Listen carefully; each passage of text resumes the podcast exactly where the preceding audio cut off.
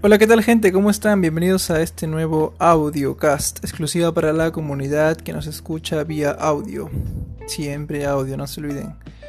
Pues yo soy Arturo y este es el audiocast aquí en Arturo Podcast. Y estoy acá con Claudia. Hola Claudia, ¿cómo estás?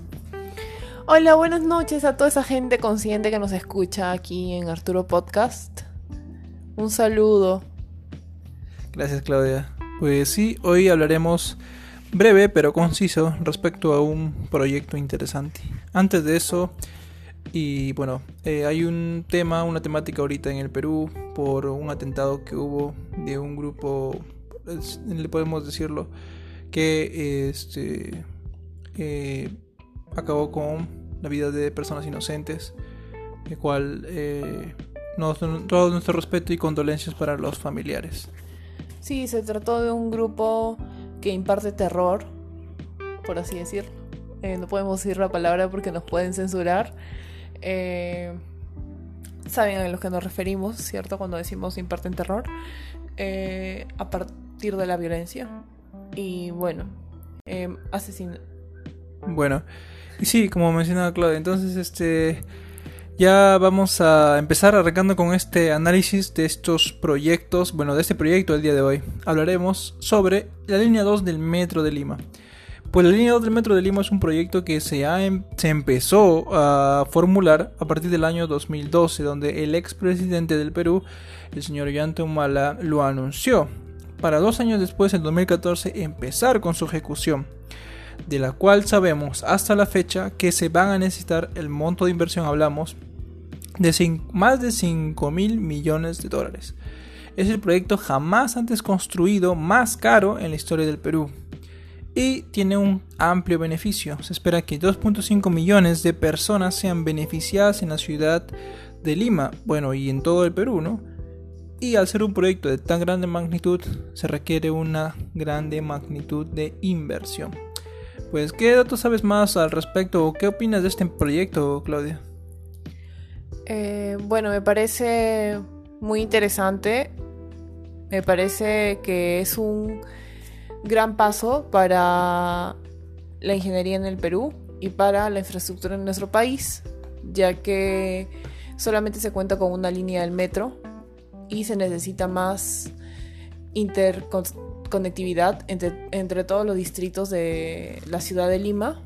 Y es muy importante también porque porque así se evitaría también eh, la pérdida de horas de tu vida en el transporte urbano. Acá en Lima el tráfico es terrible, a veces puedes pasar dos horas en tráfico, dos horas de ida, dos horas Sí, brutal, brutal. Cuatro horas al día de tu vida, entonces en verdad es muy bueno ese proyecto, es un gran paso y bueno, nos podrías hablar un poco más de Es cierto, ¿y qué opinas de la inversión? Es, es muchísima, es la más alta en todo el Perú que nunca antes se había gastado en un proyecto.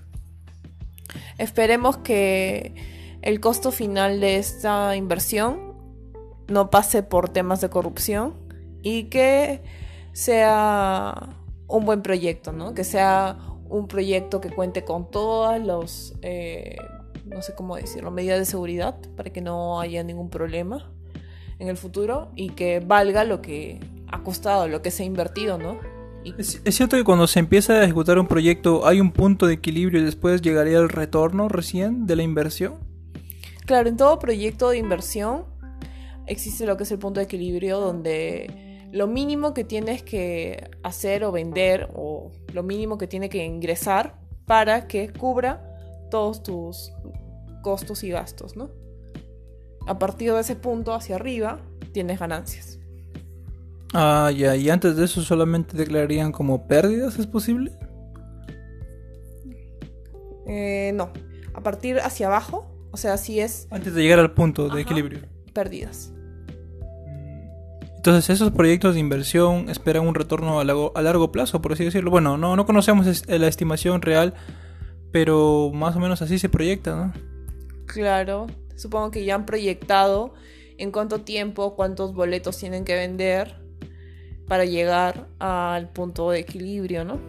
Y en cuánto tiempo también, ¿no? Exacto, en cuánto tiempo. Ah, es cierto. Pero obviamente este proyecto es rentable, ¿no? Es a largo plazo. Es una obra que va a quedar durante muchísimos años Eh, y bueno, esperemos que se, también se desarrollen otras líneas y que eso permita de que toda la ciudad esté bien conectada. Claro, justo este metro, ese sistema de metro es el primer sistema subterráneo. ¿Alguna vez has utilizado algún metro subterráneo, Claudia? En Perú no, porque el metro de, de la línea 1 no es subterránea, pero he tenido la oportunidad de estar en el metro de Santiago y en el de Ciudad de México y sí son subterráneos. Aunque el de México hay algunas líneas que no son subterráneas, o sea, Superfi- superficiales y aéreas. Superficiales y aéreas, sí, exacto. Y en Santiago me parece que todo es subterráneo. Sí, todas las líneas que he llegado a usar eran subterráneas. ¿Y encuentras alguna diferencia entre la línea a desnivel como hay acá en Lima con una línea subterránea? Como usuario, obviamente. Mm, Como usuaria no encontraría ninguna diferencia, pero me gustaría saber qué eh, ventajas encuentras sobre cada una de ellas, tú como ingeniero civil. Claro, creo que uno de los temas es el tema paisajístico, ¿no? No interrumpe, no hay mucha contaminación visual.